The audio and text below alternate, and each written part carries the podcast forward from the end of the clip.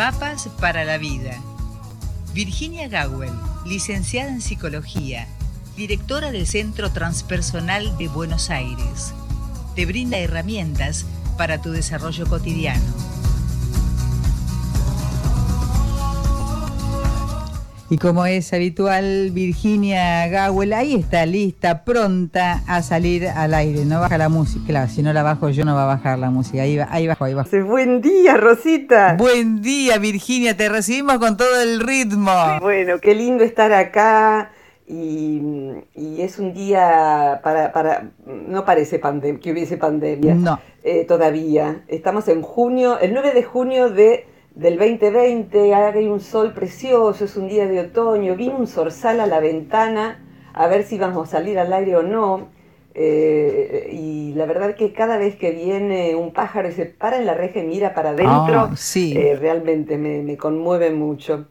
Eh, qué lindo, qué lindo que es la, comunicarnos entre todos, humanos con humanos y con las demás especies. Así es. Enos aquí, Rosita, con una pregunta de Michelle. Sí, Michelle de Paysandú, que quiere, eh, o sea, la, propuesta de él es bastante más extensa en cuanto a, la inquietud, ¿no es cierto? Eh, se resume de una, es una forma. pregunta compleja, que yo lo que hice, Michelle, fue, porque ella misma dice, es un menjunje, cosa que en argentino significa que es una mezcla de, muchas, muchas cosas. Exacto. Eh, un, menjunje suele tener muchos yuyitos y, distintas cosas, que es como un brevajito. Exactamente. Pero la verdad es que eh, daría para ponerla en un libro la pregunta, está muy, muy hermosamente expresada. Realmente. Eh, de modo que, bueno, lo que yo hice, Michelle, fue acortarla para que pudiera ser en todo caso explicada, pero yo creo que te comprendí.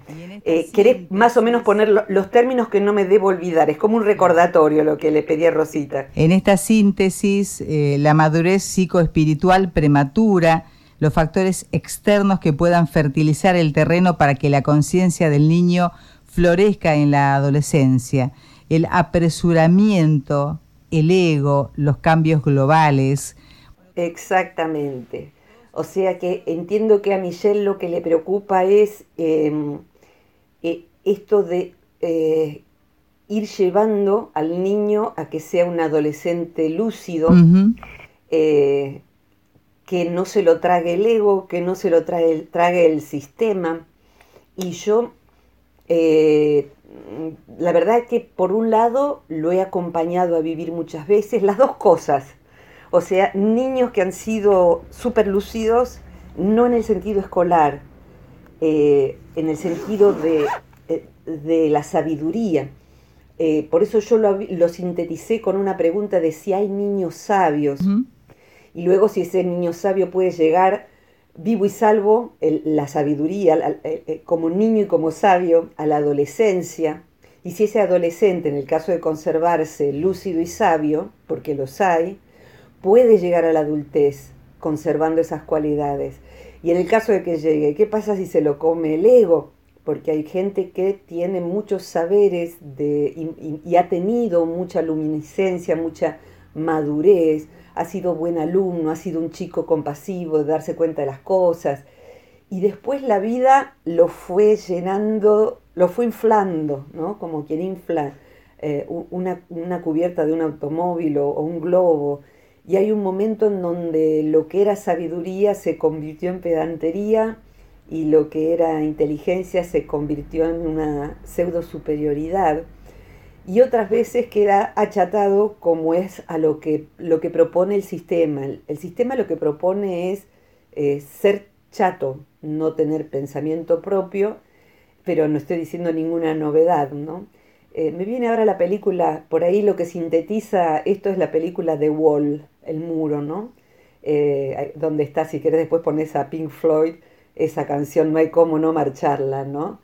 Eh, que, los niños cantan, no necesitamos vuestra educación y, y bueno, yo sumé menjunje al menjunje, como ves Michelle, eh, voy a poner, voy a procurar ordenarlo de, por aquí, porque pocas veces hemos hablado de niños y de adolescentes. Sí.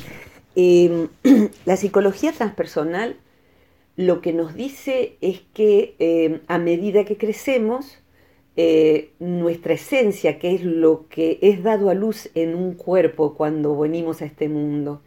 Eh, eh, o sea que en un cuerpo es dado a luz algo que no, no nació en ese momento. Está ya dentro de la panza de la mamá antes de que el cuerpo salga, pero podría decirse que ni siquiera en la panza de la mamá existe, no sabemos ni cómo ni dónde. Pero eso es tan claro como que cuando vemos que alguien partió, no hay algo que antes había, pero que no es nada más que electricidad, eh, como una máquina que se descompuso. Había cualidades únicas en ese ser que ya no están. Y la esencia sería eso. El proceso de educación nos va condicionando. Yo, imaginen si quieren, lo más sencillo son dos círculos concéntricos o una metáfora más fácil de, imaginar un huevo frito. Eh, una yema eh, sería la esencia, eso dorado. Eh, y, la clara al concéntrica alrededor sería la personalidad. Tendemos a creer, cuando empezamos a considerar que el niño debiera no debiera ser ayudado al despertar espiritual, a ser una persona íntegra, a ser sabia, etcétera, a imaginar eh, que, es una semilla, por ahí por eso el terreno para fertilizar, ¿no? Y en algún sentido es así, y a la vez el niño ya es una flor, el niño ya trae conocimientos, ya trae una sabiduría. Eh, sin fabular con esto, no estoy hablando de los niños índigo ni nada de eso, la verdad es que no, no coincido. Los que no saben sobre niños índigos, si quieren investiguen, si quieren, no, pero y los que saben eh, y han oído hablar, no estoy hablando de eso, o sea, no, no concuerdo, ni, ni quiero entrar a explicarlo. Estoy hablando de que el niño trae una sabiduría porque es parte del todo. Si a un niño no se lo arruina como flor que es, a medida que va creciendo, va conservando y afianzando altruismo, una bondad innata, curiosidad, amor a la naturaleza, a los animales. O sea, ya es una flor el niño. Eh, solo que nosotros lo que hacemos es lo que hemos hecho con la naturaleza. Vamos y la manchamos de alquitrán. Enterramos la flor porque queremos hacer arriba de la flor un patio, ¿viste? Con, este tipo de baldosas. Entonces, eso es lo que hace la educación, le pone alquitrán a la flor y le pone arriba un buen contrapiso y luego un lindo mosaico, no, va a no van a andar, andar, siendo una flor primitiva el niño. Eh, por suerte está habiendo otro tipo de educación que otras culturas han privilegiado, o sea, que han privilegiado que el niño no pierda nunca contacto con la naturaleza que el niño no pierda contacto tampoco con su naturaleza y aprenda de algo que en nuestra cultura no hay porque los escondemos, que son los mayores. Los mayores quedan olvidados por allí o no escuchados, que es casi lo mismo. En otras culturas los niños escuchan a los mayores. En nuestras culturas todavía hay familias en donde los niños aprenden de los abuelos, aprenden el silencio, no solo sus historias, aprenden actitudes, gestos, aprenden gestos, me refiero, qué hace ante un animal que está en la calle, qué hace para con los demás, qué, qué, qué pensamientos cultiva, qué límites le pone. Entonces, hoy en día posiblemente estemos más confundidos que nunca sobre cómo criar a un niño. Pero no es una confusión mala, e, es de malos resultados. Pero las confusiones son a veces de malos efectos porque se está confuso, pero son, son confusiones propias de un cambio de concepto de qué es educar. Vos y yo, Rosita, fuimos educadas en la época de la dictadura. Entonces, bueno, lo que era importante era que el chico no se hiciera preguntas, que tomara distancia, parece que no se cultivaban para la, para la pandemia, era una, eh, era una, un sí señor, no señor, tomar distancia, todo era muy militar y bueno, salimos como pudimos. Hoy en día se busca que haya educación emocional. Y la pregunta que hace Michelle, por un lado es de avanzada y por otro lado eh, es aquello que se cuidó y que se cuida en las tradiciones que respetan la sabiduría, que no es información, es conocimiento ético, que cuida de sí mismo, unos de otros y todos de la naturaleza, todos de la comunidad que incluye a la naturaleza.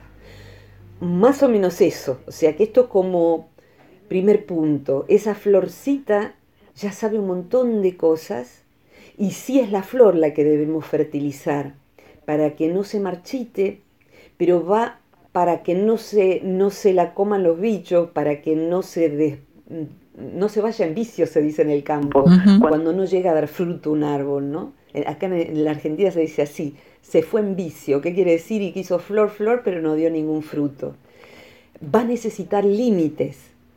Entonces, eh, aún un niño dando muestras de que es maduro, de que se hace preguntas, de que cuestiona inteligentemente al adulto, no nos confundamos, va a necesitar límites, que se le diga por dónde ir, por dónde no ir. Y ahora te voy a pedir ayuda, porque eh, tener madurez psicoespiritual, o sea, tener todavía, yo le llamo el perfume del origen, el niño sabe todavía, todavía el, perfume del lugar de donde venimos todos. Y si no se lo arruina en la crianza, podría conservarlo en la adolescencia y en el resto de la vida. Eh, pero para eso tendrán que trabajar los, los adultos sobre sí, mismos, para saber cómo educar a ese niño para que dé buen fruto, para que no se le olvide ese perfume. Y va a necesitar límites límites claros, límites justos, límites que el adulto va a tener que aprender, va a tener que aprender a ser abuelo, a ser papá, a ser mamá, a ser persona inclusive. Así que yo estoy yendo por acá, no sé si es la ruta de Michelle, pero es lo que yo le entendí por lo menos, y luego vamos hacia la adolescencia, pero te, pido si me ayudas con algo, si, que, si tenés algo que quieras agregar, Rosita. Antes que nada te quiero contar que Michelle finalmente logró eh, encontrar eh, cómo captar la, la, mm, la, charla desde Paysandú. Buenísimo. Y nos manda muchos... Este, Gracias por la pregunta, Michelle. Bien. Y por otra parte, eh, estamos hablando, ¿no es cierto?, del niño, en qué lugar eh, cae, ¿no es cierto?, en qué seno cae. Entonces se me viene a la mente esta, esta pregunta.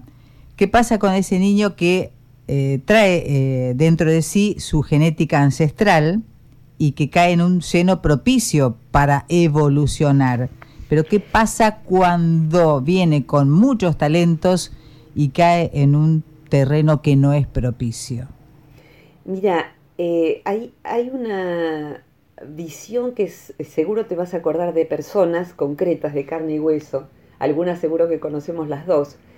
Hay personas que teniendo un hogar propicio para lo que uno consideraría que sería evolucionar, eh, poder eh, inclusive superar si sus papás y sus abuelos no tuvieron la suerte de estudiar, de, aprender, de ejercer ciertas, ciertos eh, artes o, o, inclusive ciertas posibilidades de altruismo, de aprendizajes, no toman nada de eso, o toman eso y se convierten en energúmenos, o sea, no están a la altura de sus ancestros que por ahí no tuvieron la educación formal pero tuvieron la altura interna, la honorabilidad. Y hay quienes tomaron, hicieron del, del terreno ríspido en donde crecieron su posibilidad de evolucionar. O sea, hay un maestro vietnamita que cada tanto yo cito, se llama Thich Nhat Hanh. Es imposible escribirlo, yo siempre tengo que buscar a ver si le puse una H de más, porque tiene un montón de, montón de H's.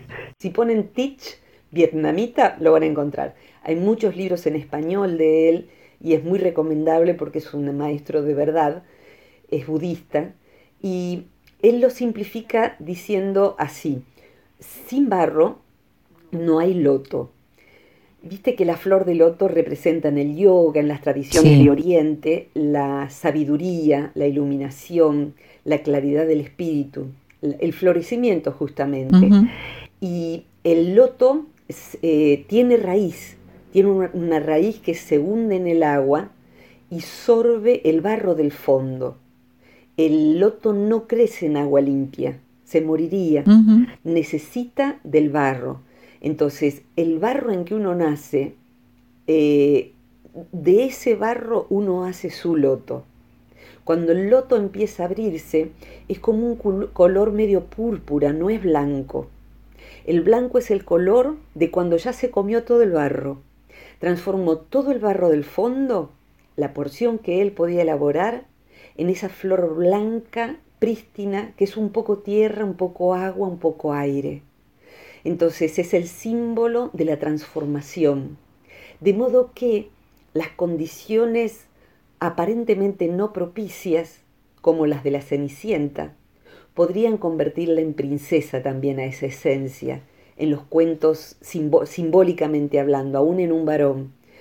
Eh, aún teniendo vida de Cenicienta, eh, el, alma, es que se la ponga bajo términos muy rudos, injustos, brutales, eh, podría de ahí salir algo maravilloso y hay muchas biografías que muestran eso. Es tan fuerte el espíritu de esa criatura que aún bajo una educación que era la, peor educación, conservó su, su integridad y posiblemente por contraste sea más fácil eso para el alma, la esencia, que una educación estúpida, perdón. O sea, que una educación en donde se nos hace respetar cosas irrespetables, que se nos hace em, luchar para conseguir ese peinado y esa zapatilla y esa marca y esa cosa. O sea, reemplazar, o sea, el contraste entre amar lo bello y lo bueno y que el padre le dé una paliza, que lo denigren, que lo maltraten, no es que diga que eso sea lo, la mejor, lo más venturoso. Es tan contrastante que el niño huye con mucha frecuencia hacia el bien. Lo otro es como una hipnosis paulatina. Entonces mamá y papá van poniendo en ese niño su propia estupidez entonces van creyendo que ese niño precisa ir al colegio más caro, entonces va a tener que tener la ropa más cara y las zapatillas más caras y útiles escolares que se destaquen respecto de los que tienen sus compañeritos. Y ese niño que nació prístino, que nació transparente, que nació con sabiduría, se vuelve tonto, se vuelve del montón, se vuelve chato y su sueño será bailar por un sueño, o sea, estar en la tele, ser famoso, ser un Instagramer o lo que fuere, eh, no porque de por sí sea malo, sino porque fomentar la hipnosis. Podrá, si no, si todo va bien, ¿cuál sería el niño sabio?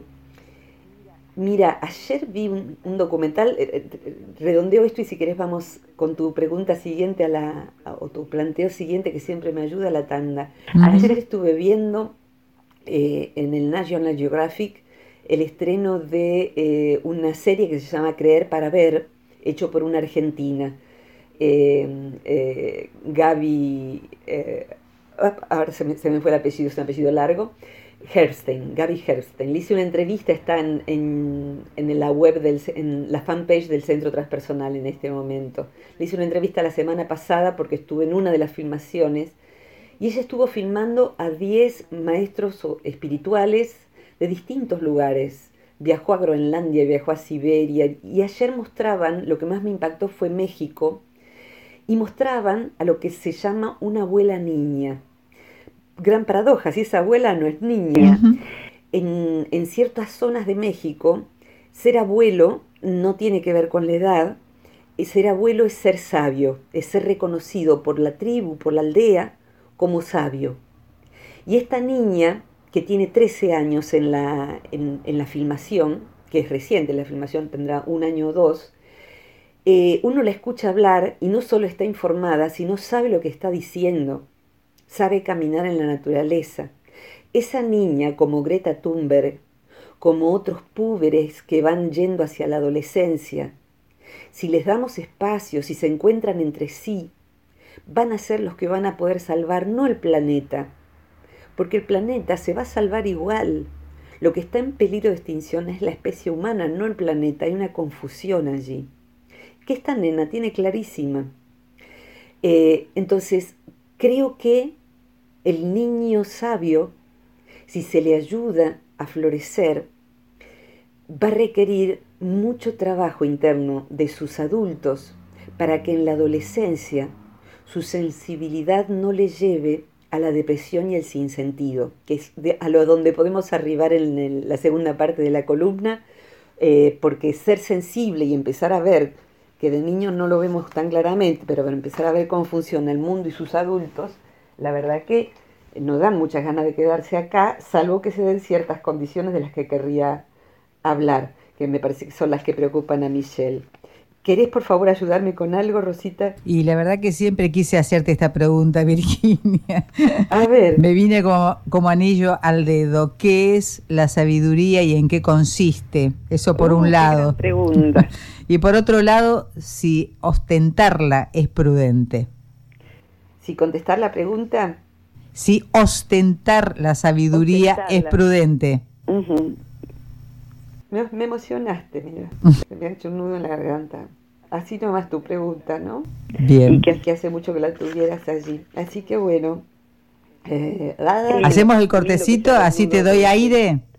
De belleza, es una emoción de belleza, ¿no? Preguntarse eso es preguntarse muchas cosas y no está en mí poder contestarla. No estoy iluminada, soy nada más que una psicóloga, eh, pero mm, buscando en Oriente y Occidente podría dar a una respuesta brevecita que a lo mejor a cada uno lo invite a explorar. ¿eh? Así que vamos a la segunda parte con esta pregunta, ¿querés? Sí, sí, por favor, Virginia. Dale, un beso grandote. Igualmente.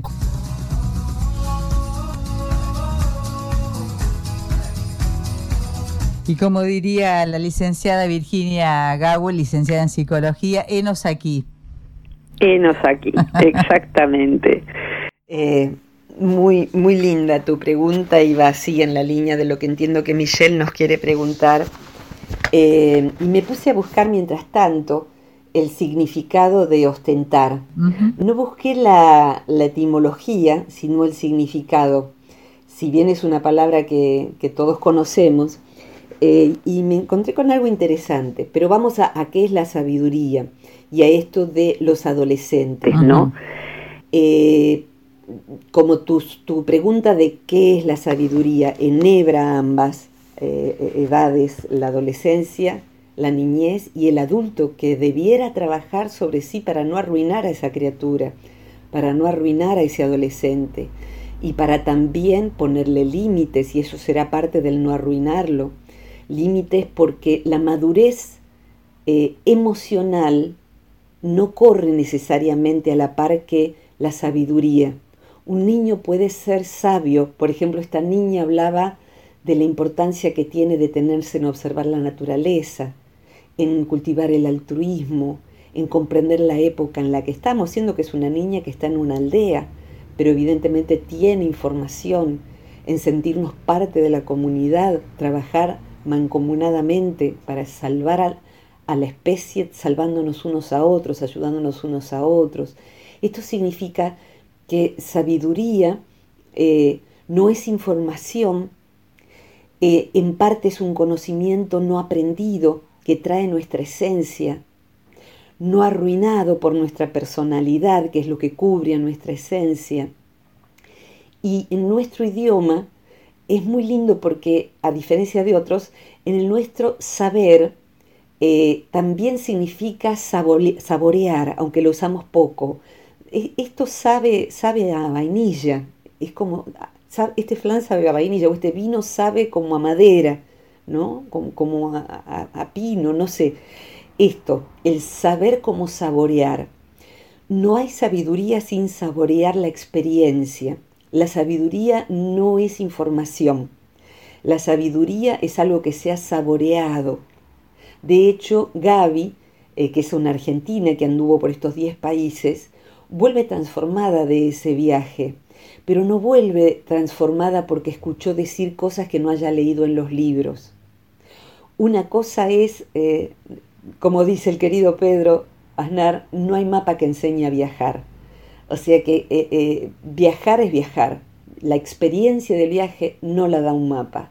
Los libros nos dan posibilidad de que hagamos experiencias, sobre todo los que nos cambian un punto de vista, lo que nos hacen eh, trabajar sobre nuestras emociones, nos hacen saborear, inclusive saborear nuestros sabores más amargos y decir, esto ocupa demasiado lugar dentro de mí. Este, yo no quiero sentir ese sabor dentro de mí todos los días, pero ya lo saboreé. Por ende no quiero este amargor tan expandido dentro de mí. Yo quiero levantarme y saborear contento, gratitud. Entonces uno em-, empieza a trabajar para que eso sea así, de manera tal que uno puede empezar a generar su propia sabiduría, un poco con lo no aprendido y otro poco con lo que va eh, gestando en esta vida, que a la vez a lo mejor es redescubrir lo no aprendido, ampliarlo más y más y más y dejar que el loto florezca. Pero eso, que saber no es información, no es saber cuándo fue la, la batalla de Vilcapugio y Ayohuma. O sea, eh, saber no es información, saber es experiencia. Por eso es tan importante escuchar a los mayores porque pueden tener sabiduría. A veces pueden tener nada más que historias que no tienen gran peso. Depende de qué haya hecho esa persona con su vida. Pero hay mucha posibilidad de que haya sabiduría. Pero escuchar a los niños y a los adolescentes como eventuales portadores de sabiduría también es una obligación del adulto. También es una obligación del adulto. Eh, Miremos a Greta Thunberg. Si quieren ponen Greta con T, eh, ambientalismo, y si no la conocen la googlean. Greta está luchando para hacernos tomar conciencia de lo que los científicos dicen, que en el 2030 se acabarían los recursos del planeta. Ah, ya hemos hablado sobre esto. Greta es una chica sabia, no está solamente informada. ¿Y qué está haciendo con su sabiduría? La pone en acción y ha estado en cumbres sobre medio ambiente y en Naciones Unidas y dando su mensaje. Y son mensajes que llevan a tener vergüenza a los países, porque hablan mucho y hacen poco. O sea que firman tratados que no cumplen y el planeta está como está. Entonces acá voy a la pregunta hacia esto de las dos cosas. ¿Qué le pasa al adolescente y su sensibilidad si ve que no encaja en este mundo básico, en este mundo eh, superficial y trivial? Necesita juntarse y saber que hay otros adolescentes. De hecho, en Argentina está Jóvenes por el Clima, por ejemplo. Y hay chicos lidiando por los derechos de las mujeres y chicos lidiando por el derecho de los animales y por el medio ambiente y por etcétera, etcétera. Chicos que están buscando un mundo posible, inclusive les estamos dejando un mundo, les decimos chicos tienen, eh, tienen planeta hasta que cumplan 30, por ejemplo. Después no sé y parece que no va a haber recursos, eh, ni aire, ni agua potable, ni nada de eso. Eh, y sí, la verdad es que es un llamamiento a la acción o a la depresión. Entonces necesitamos acompañar a los adolescentes a que se enrolen en causas y a nosotros mismos comprometernos como adultos en ser no triviales sino activistas. Creo que la cuarentena a muchos nos ha despertado de la estupidez y de la trivialidad. Entonces de pronto ver qué es lo realmente importante. Eh, y ahí tomaría la pregunta tuya de la sabiduría y la ostentación. Y acá dice la Real Academia, eh, yo lo tenía más como el primero, pero claro, el primero es exhibir con vanidad y presunción una cosa, ¿no? Entonces ostenta un lujo desenfrenado. Ostentar sabiduría es, mira, además de lindo, elegante e inteligente, soy sabio y espiritual. Entonces ahí están una peste que es peor que el coronavirus, que se llaman los gurúes, los pseudo gurúes, los pseudo espirituales, que andan intoxicando a la gente con libros, con sectas, con enseñanzas, y vienen vestidos de todas las ropas, antiguas y nuevas. ¿eh? Entonces esa, esa, arrogancia espiritual del ego es, es el, riesgo que señala Michelle.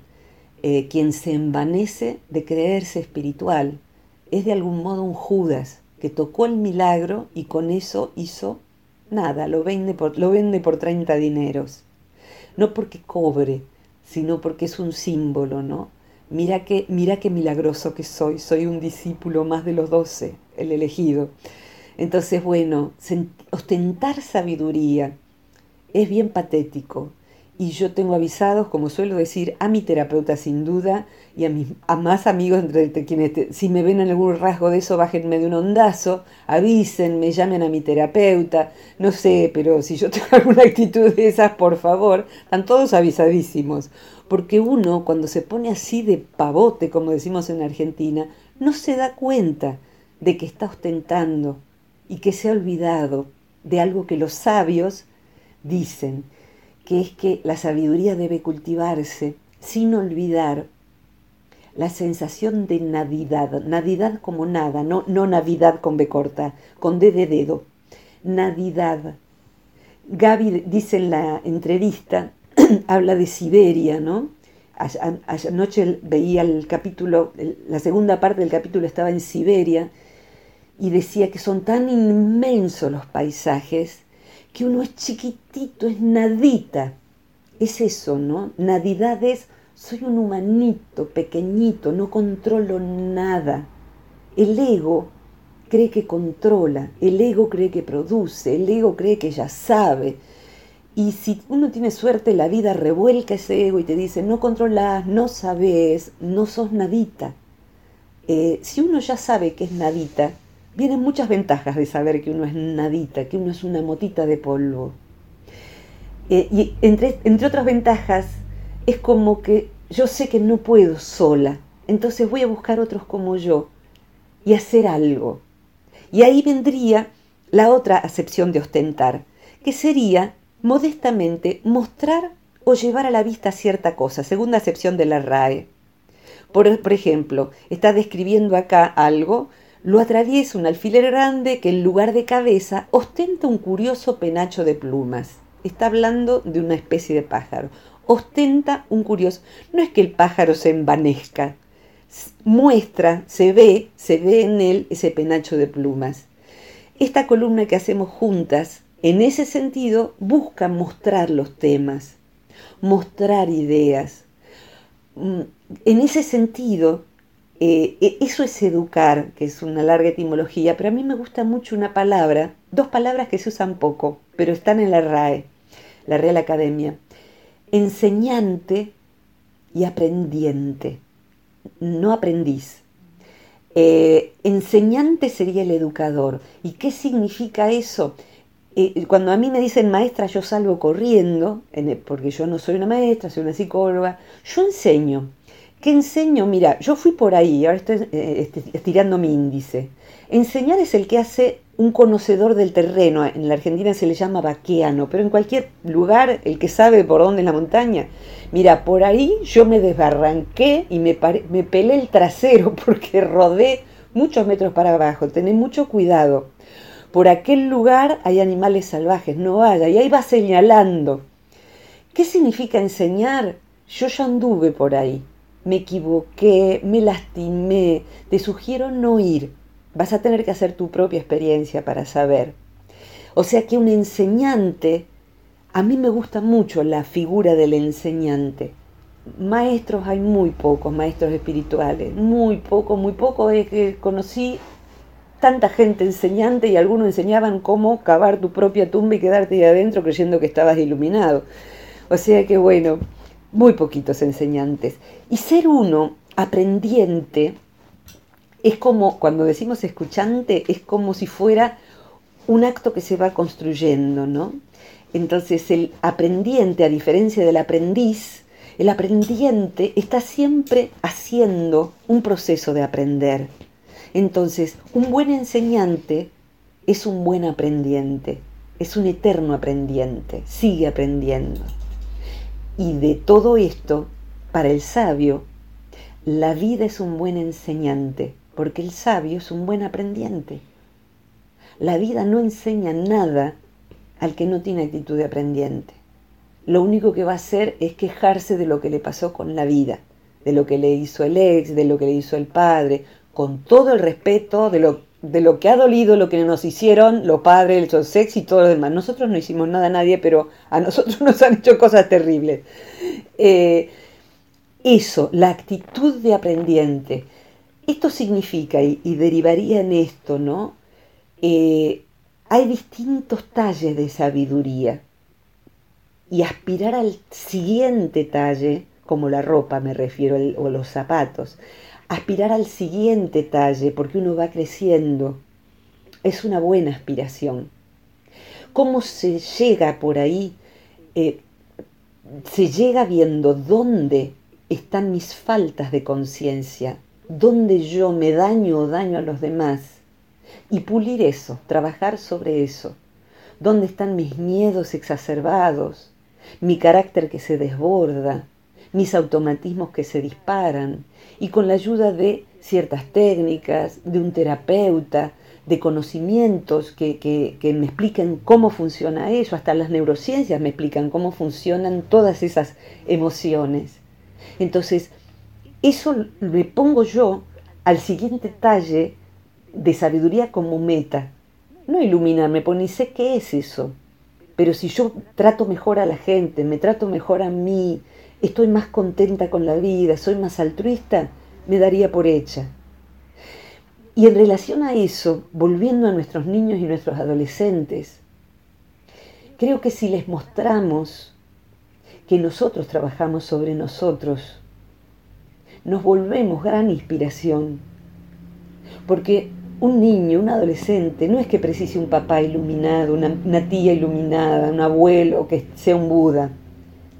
Precisa alguien que sea modesto, que pueda poner un límite y decir que no, que poniendo un límite o eh, llegando mal a casa porque está el coronavirus, porque se cambió 15 veces la ropa y porque se acaba de dar cuenta de que entró hasta el baño con los zapatos de la calle y que se limpió todo, pero entró con los zapatos que es lo más sucio hasta el baño de la casa. Entonces sale insultando al último demonio y le contestó mal al hijo y el hijo se pone asustado y se va a su cuarto y puede golpear la puerta del cuarto y decir, perdón hijo me pasó esto. Traté de cuidar la casa, de cuidar, me, costó mucho el día y vos que no, hiciste nada, te grité. Te pido disculpas. Un, un papá, un maestro de escuela, un profesor que puede pedir disculpas en el proceso de educación y de crianza, está dando enseñanza emocional y no es que lo ensalce al niño, no, yo le pido perdón hasta a mi perro si lo pisé, o sea, aquello que hemos dañado. Entonces, necesitamos nosotros como adultos autoeducarnos para estar a la altura de educar a los niños y los adolescentes. Redondeando, recomiendo, una recomiendo dos cosas, siempre eh, el espacio web de Vivir Agradecidos, que es la fundación, una de las fundaciones a las que pertenezco. Ahí ponen el Congreso Educando Nuestro Futuro. Ahí hay educadores, neurocientíficos hablando de la educación para estar despiertos. Y también una película que se llama, es argentina, La Educación Prohibida. Es una preciosa película que habla de la educación para no perder la sabiduría e ir creciendo talles en sabiduría. Quien crece talle sin sabiduría, entre todos juntos vamos a crear una época más sabia y a elegir gobernantes más sabios, porque hasta acá el mundo nos ha mostrado que no hemos elegido muy bien en muchísimos países, Entonces hay que, mm, hay que trabajar sobre sí como comunidades y como individuos, en todas las edades. Rosita. Eh, como para ir finalizando, por favor, eh, simplemente modestamente te digo lo que pienso, que estamos en tiempos de poner en acción nuestra sabiduría, sea lo que sea o tenga el tamaño que fuere, solo como un desafío para la evolución. Totalmente. E, es la evolución personal y la de la especie. Y hace falta esos chicos que ahora hace falta mirarlos mucho, ofrecerles ayuda. Eh, hay muchos chicos con un estado de depresión muy severa, hay muchos chicos que atentan contra su cuerpo, con trastornos alimentarios, con el fenómeno del cutting, cortar su cuerpo, con ideas suicidas. Eh, o sea, esto hay que decirlo. Es una época ya hace rato y en todos los países o en muchísimos países. Pero la verdad es que tenemos que colaborar un poco en ser, mostrarles que hay otra manera de ser adultos y que esté entre pares, que no se sienta solo, porque la verdad es que también es cierto, hay mucha más gente lúcida que nunca en la historia. La estupidez está cada vez más a la vista, la corrupción cada vez más, más a la vista. No hay nadie que no haya estado antes, todo lo horrible estuvo antes pero no se veía. Y hay más gente lúcida que nunca. O sea que las cartas todavía no están echadas, pero que no nos saque la pandemia a la calle en el mismo nivel de ignorancia en el que estábamos pongámonos a trabajar sobre nuestra sabiduría, nuestras emociones, para cuidar a esos que vienen y a nosotros mismos de una vida desgraciada y quedarnos en este planeta que es tan hermoso y que bueno, todavía es tiempo, pero queda poco. Anoticiémonos y hagamos lo que hay que hacer. Escuchemos, las, escuchémosla a Greta y a todos los que siguen eh, los adolescentes que siguen a Greta. Greta Thunberg. Eh, y bueno, todos nosotros podemos ser influencers. Por último diría esto, la ostentación como el pájaro que ostenta preciosas plumas, sería admitir que todos nosotros somos influenciadores. Influencer es un nuevo término. Vos sos influencer desde cuándo? Desde que tuviste un micrófono en la mano. Pero todos nosotros somos influenciadores. La persona que come su cosa y tiró la botella y el papel está influenciando en su entorno ecológicamente y psíquicamente. Y la persona que viene detrás agarra la botella que el otro tiró y le dice, perdón, se te cayó esto, cuidemos entre todos. Esa persona también es influencer, está influenciando. La pregunta que dejo, porque me la hago a mí todos los días, es, ¿qué influencia dejo yo en el mundo? ¿Qué influencia ejerzo yo hoy en cada una de mis acciones? Porque ahí es cultivar, la sabiduría y pedir ayuda si vemos que estamos muy en, en, un gran menjunje interno, usando esa palabra de Michelle. Bueno, pedir ayuda para desenmarañarnos. Gracias, Rosita. No, al contrario, Virginia, dice Michelle, mil gracias a ambas por tomar la pregunta y por recordarnos, recordarnos que la humildad es una práctica de todos los días y para toda la vida. Totalmente. Humildad viene de humus tierra. Somos humanitos nada más, así que gracias Michelle, gracias Rosita, gracias Chiqui que está allí en la cabina ayudando, Mario Luis Gago el que hace el sonido y todos nuestros escuchantes eh, que van a encontrar todas las demás columnas si entran a la web del Centro Transpersonal de Buenos Aires donde dice material gratuito. Ahí hay columnas escritas y todos los audios que hemos hecho con Rosita, que son como 300 Rosita ya de 300, 400, no sé, después un día los voy a contar. Dale. Abrazo muy grande para todos. Un abrazo para vos también. gracias, gracias, gracias. Que disfrutes de este día, Virginia. Gracias.